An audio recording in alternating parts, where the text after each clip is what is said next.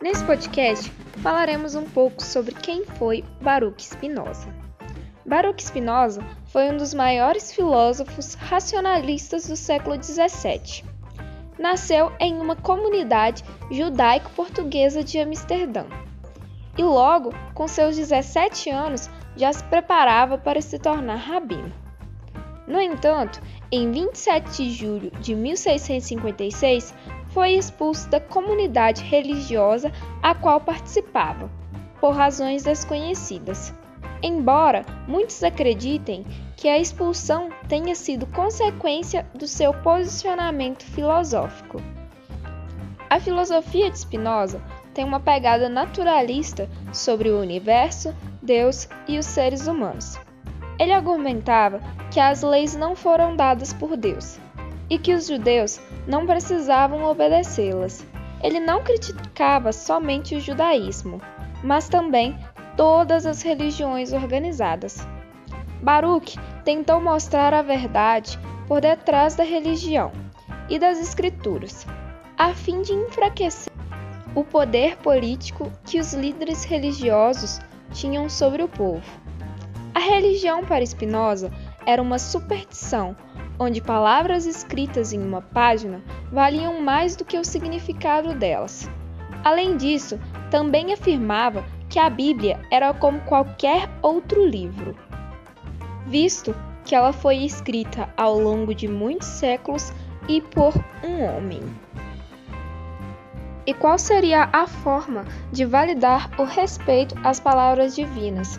Para ele, deveria haver uma releitura do texto a fim de se encontrar a verdadeira religião. Em seu livro Tratado Teológico Político, descreve que Deus é a natureza e a natureza é Deus, e que é inválido supor que Deus tenha essência humana. Para ele, tudo que existe no universo é parte da natureza, ou seja, de Deus e que todas as coisas, inclusive os seres humanos, podem ser compreendidos e explicados da mesma maneira que tudo presente na natureza.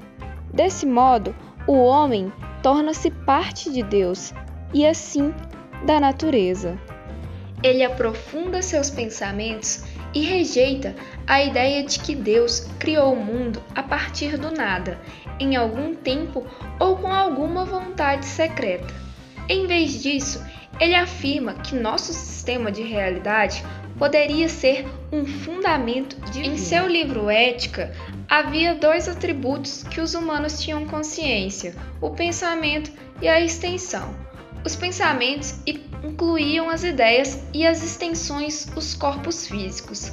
Assim, não havia nenhum tipo de interação casual entre o mental e o físico.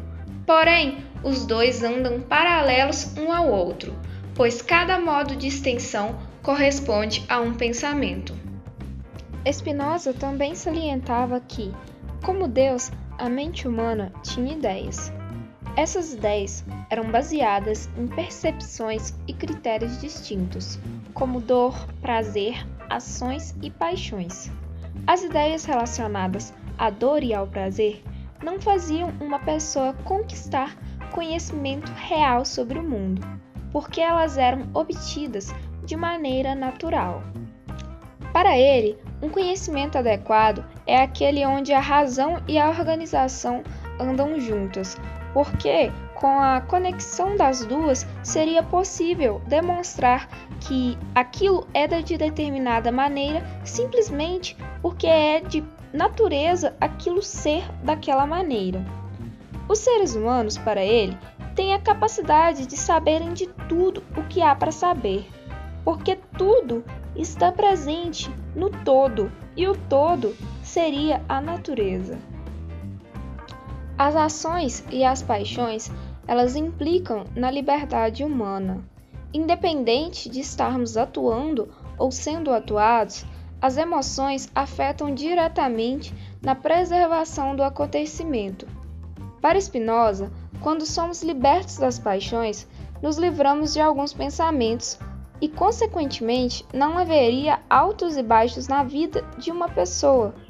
Esse livramento é alcançado pela virtude, a qual busca a compreensão das ideias adequadas e do conhecimento.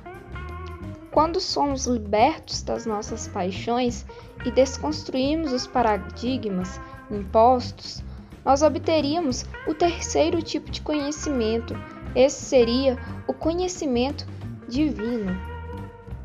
Esse foi um podcast produzido pelas alunas Mariana Rocha e Luana Batista, do segundo período de Direito da Faculdade Docton de Manhuaçu. Obrigada por assistir.